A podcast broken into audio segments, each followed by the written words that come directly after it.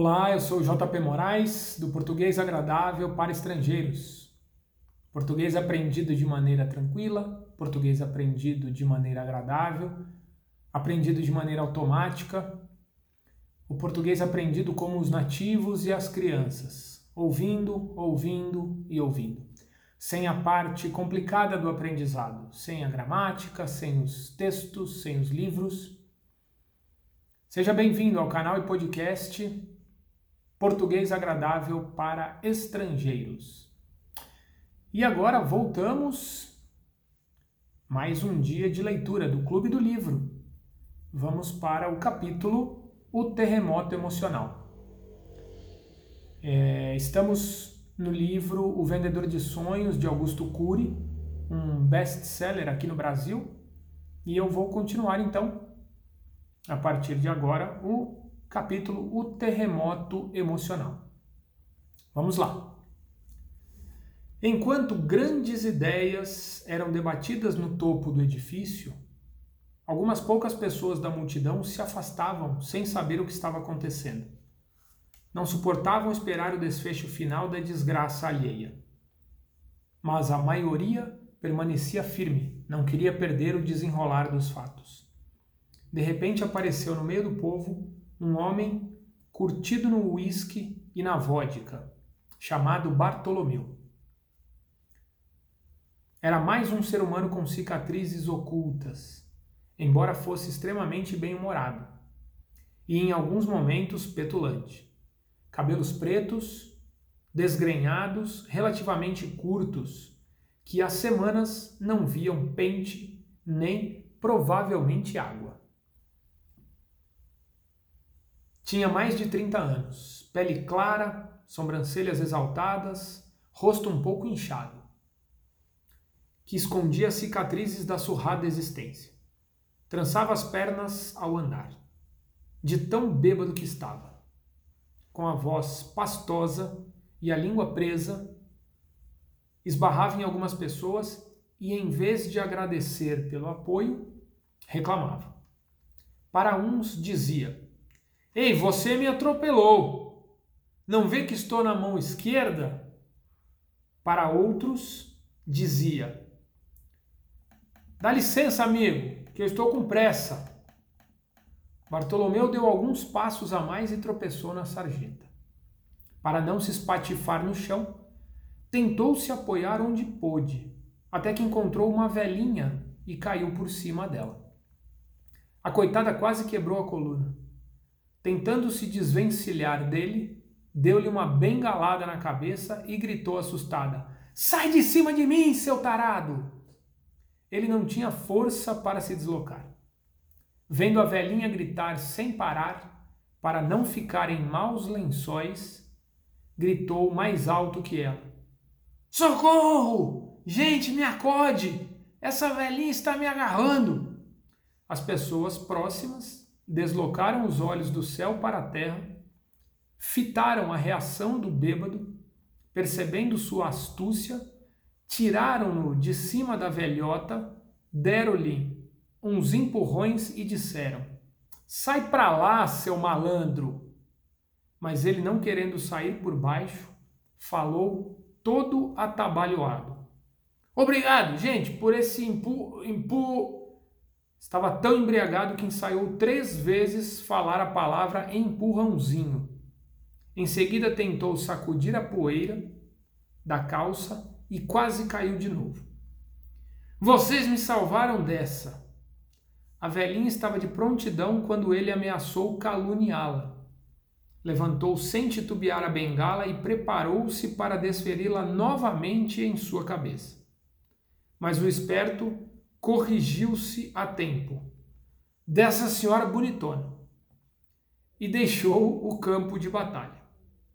Começou a andar, enquanto caminhava por entre a aglomeração, perguntava-se intrigado por que todo mundo estava compenetrado, olhando para o alto do edifício com dificuldade e tumultuando mais uma vez o ambiente, começou a gritar. Estou vendo, estou vendo o ET. Cuidado, gente. Ele é amarelo e chifrudo. e tem uma arma nas mãos. Na realidade, Bartolomeu estava alucinando. Sua mente estava tão perturbada que construía imagens irreais. Não era um alcoólatra comum, era um amotinador. Além de beber tudo o que estivesse à sua frente, era um especialista em chamar a atenção social. Por isso, seu apelido era Boquinha de Mel. Amava beber e amava mais ainda falar. Aliás, os amigos mais íntimos diziam que tinha a SCF, a Síndrome Compulsiva de Falar. Ele agarrava as pessoas próximas, estimulando-as a ver o que só ele via. Elas tentavam se soltar das mãos dele com safanões e xingamentos. O bêbado balbuciava: Que povo mal educado! Só porque vi primeiro o ET, eles morrem de inveja. Enquanto isso, no topo do São Pablo, o homem que pensara em desistir da vida começou a pensar que, na verdade, precisava exterminar era seu preconceito, pois estava repleto de ideias vazias e conceitos superficiais sobre a vida e a morte. Exaltava a própria cultura, mas agora precisava exaltar a própria ignorância, um comportamento improvável e até doloroso para quem sempre se julgara um brilhante intelectual. Dentro do mundo acadêmico, ele parecia ter vastos conhecimentos, que ostentava com tanto orgulho, mas nunca poucos minutos haviam sido tão longos para fazê-lo enxergar a sua insensatez. Sentiu que estava tomando uma ducha de serenidade. E essa ducha não parava de jorrar do homem saturado de incógnitas e sem glamour social. Como se não bastasse o que havia arguido, o forasteiro ampliou o bombardeamento. Fez um passeio pela história de um grande pensador. Porque Darwin, nos instantes finais de sua vida, quando sofria de intoleráveis náuseas e vômitos, bradava Deus meu. Era ele um fraco ao clamar por Deus diante do esgotamento de suas forças? Era ele um covarde por se perturbar diante da dor e, ao se aproximar da morte, considerá-la um fenômeno antinatural, embora sua teoria se fundamentasse em processos naturais da seleção das espécies? Por que ocorreu um grave conflito entre sua existência e sua teoria? A morte é o fim ou o começo? Nela nos perdemos ou nos encontramos? Será que quando morremos somos regurgitados da história como atores que nunca mais contracenam?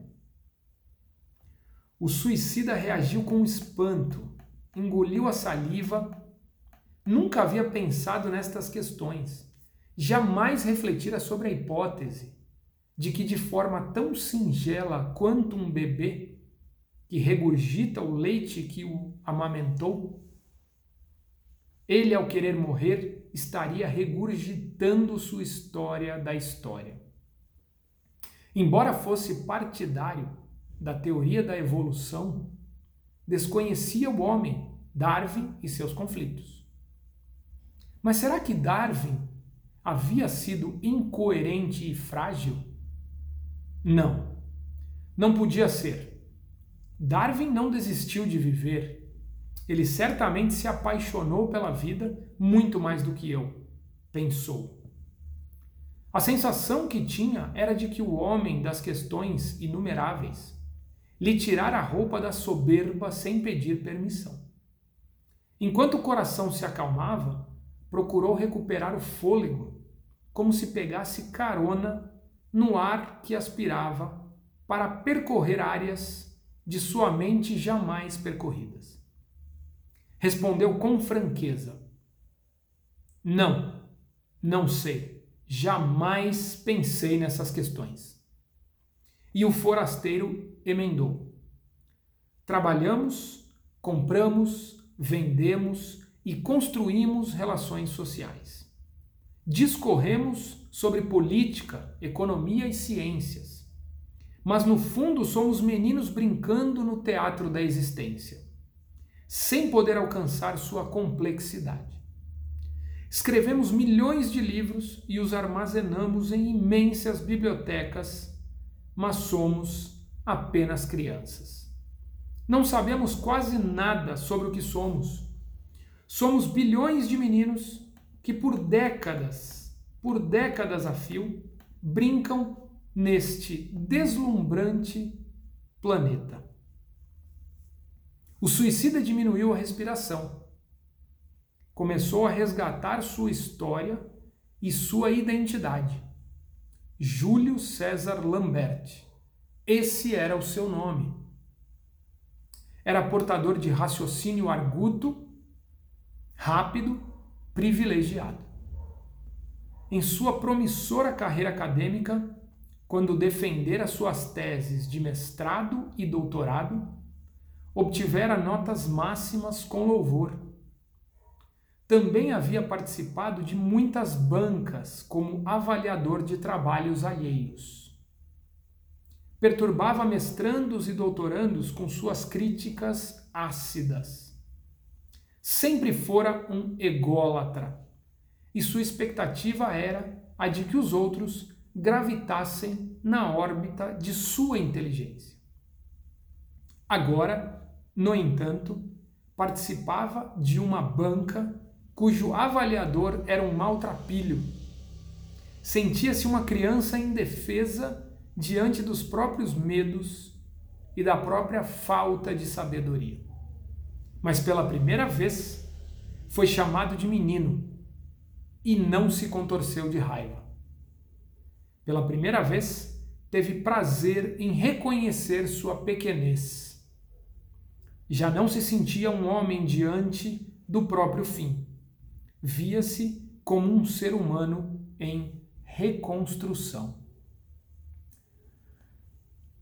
Ponto final. É isso aí.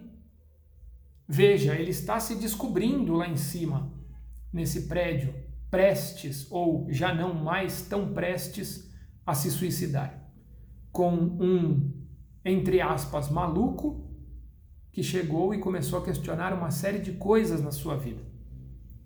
Júlio César Lambert começa a pensar diferente e pela primeira vez é chamado de menino sem ficar com raiva, sem ficar perturbado. É isso aí, mais um capítulo do Clube do Livro. Espero que vocês estejam gostando, espero que vocês estejam acompanhando e curtindo. Muito bem. Amanhã a continuação e última parte dessa semana da, do Clube do Livro da leitura do Vendedor de Sonhos, de Augusto Cury. J.P. Moraes, português agradável para estrangeiros. O português aprendido de maneira tranquila, aprendido de maneira agradável, automática, sem as regras gramaticais, textos e livros. Aprendido como os nativos, como as crianças. Grande abraço para vocês e até amanhã. Tchau, tchau.